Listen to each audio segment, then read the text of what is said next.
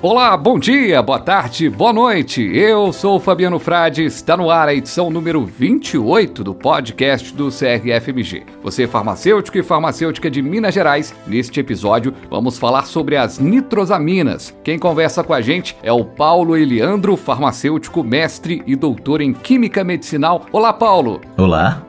Paulo Eliandro, por favor, se apresente aos nossos ouvintes. Eu sou Paulo Eliandro, eu sou formado em farmácia, tenho mestrado e doutorado em química medicinal, mais especificamente em síntese orgânica, e atualmente eu trabalho como analista de DMF na Libs Farmacêutica, atuando principalmente na frente da avaliação de nitrosaminas. Perfeito. E para a gente começar, as nitrosaminas estão a todo momento nos noticiários devido ao seu uso ou como contaminantes nos materiais plásticos. Na prática, o que são as nitrosaminas? Nitrosaminas são impurezas podem aumentar o risco de câncer. Elas são impurezas que pertencem a uma classe dos chamados compostos N-nitrosos. Esses compostos, eles são encontrados em diversos tipos de produtos, tanto alimentos, cosméticos, plásticos, medicamentos, no próprio meio ambiente. Então as nitrosaminas, elas nos cercam. Se elas nos cercam, qual é a relação das nitrosaminas com os medicamentos? Na relação das nitrosaminas com os medicamentos é bem simples. As nitrosaminas são impurezas que são formadas a partir de reações químicas. Então, em qualquer produto que utilize essas reações químicas no seu processo de fabricação, consequentemente você tem um risco de ter nitrosamina, porque ela pode ser formada. E nos medicamentos não é o contrário. Nos medicamentos, alguns produtos utilizam esses tipos de reações para fabricar os seus produtos, ou eles contêm algum tipo de, de material que pode gerar uma nitrosamina. Então, o que, que acontece? Alguns medicamentos podem ter nitrosaminas, mas como eu disse antes, as nitrosaminas elas estão presentes em vários produtos. No meio ambiente, é uma impureza que é normal para o corpo humano. Então, apesar dela estar tá presente no medicamento, ela não oferece com risco eminente ao paciente, porque ela só aumenta o risco de câncer quando expostas por um longo período de tempo. Então, a interrupção do tratamento pode ser muito mais danosa à saúde do paciente.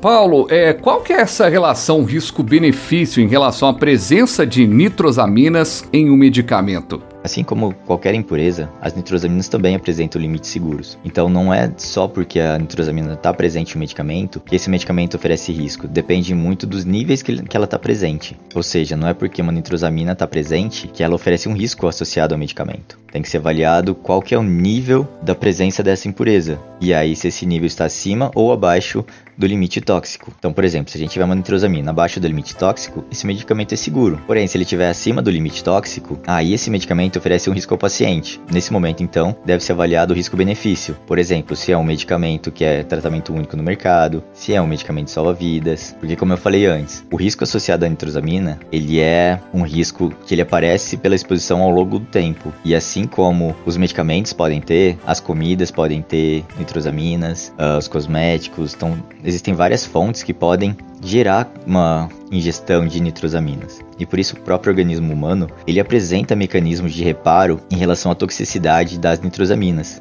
Nosso ouvinte percebe então que a nitrosamina está presente mais do que tudo na vida de todo mundo. Agora, Paulo, como as agências regulatórias dos países já estão tratando esse tema? Por todo mundo, esse tema vem sendo bastante discutido. Então, temos algumas agências, por exemplo, o EMA, que é a agência europeia, e o FDA, eles já estipularam medidas para o controle de nitrosaminas nos medicamentos. Então, todas as empresas deveriam avaliar todo o seu portfólio em relação à presença de possíveis contaminantes desse tipo de classe. E aí, essa avaliação, ela consiste inicialmente de uma avaliação de risco, onde é levantado todas as informações relacionadas ao produto, às matérias-primas, ao processo, tudo mesmo. E aí, então, é feita uma análise crítica desse material e em alguns casos são necessários testes experimentais para comprovar realmente que não existe presença ou se a presença está em limites aceitáveis. E aí, caso as impurezas estivessem acima dos limites aceitáveis de toxicidade, os medicamentos ou os produtos deveriam ser recolhidos do mercado. Então é assim que o controle está sendo realizado uh, pelo mundo afora.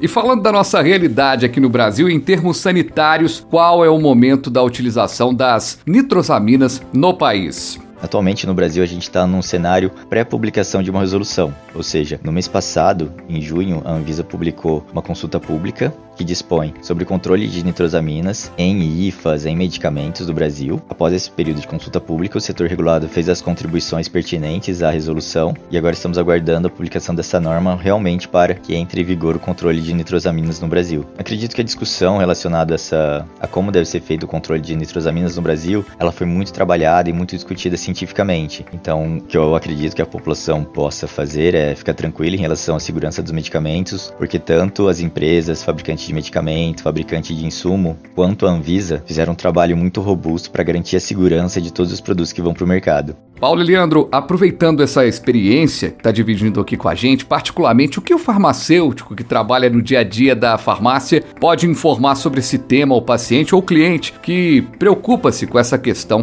das nitrosaminas? O que eu acho que um farmacêutico no dia a dia da farmácia assim poderia passar para o paciente é que o trabalho que está sendo feito em relação a nitrosaminas, tanto por parte das indústrias farmacêuticas quanto pela Anvisa, é um trabalho muito sério que garante a segurança do medicamento ao paciente. Então, as nitrosaminas elas são impurezas que aumentam o risco do câncer quando consumidas por um longo período de tempo, considerando que elas são também consumidas num nível acima do limite tóxico dela. Então, quando a gente avalia o risco-benefício de consumir um medicamento que possa conter traços de nitrosamina e a interrupção do tratamento, a interrupção do tratamento tratamento apresenta consequências muito mais graves. Então, o importante é garantir e tranquilizar o paciente que o medicamento é seguro e que de forma alguma ele deve interromper o tratamento. E ele pode confiar tanto na Anvisa quanto nas indústrias farmacêuticas, porque está todo mundo fazendo um trabalho bem robusto para garantir a segurança dos medicamentos que a gente está entregando para os pacientes. Perfeito, muito esclarecedor, eu diria até tranquilizador esse nosso papo. Conversamos com Paulo Eliandro, farmacêutico, mestre e doutor em Química Medicinal. Muito obrigado. Eu gostaria de agradecer ao CRF-MG pelo convite, adorei a participação. Muito obrigado e até a próxima. Até mais.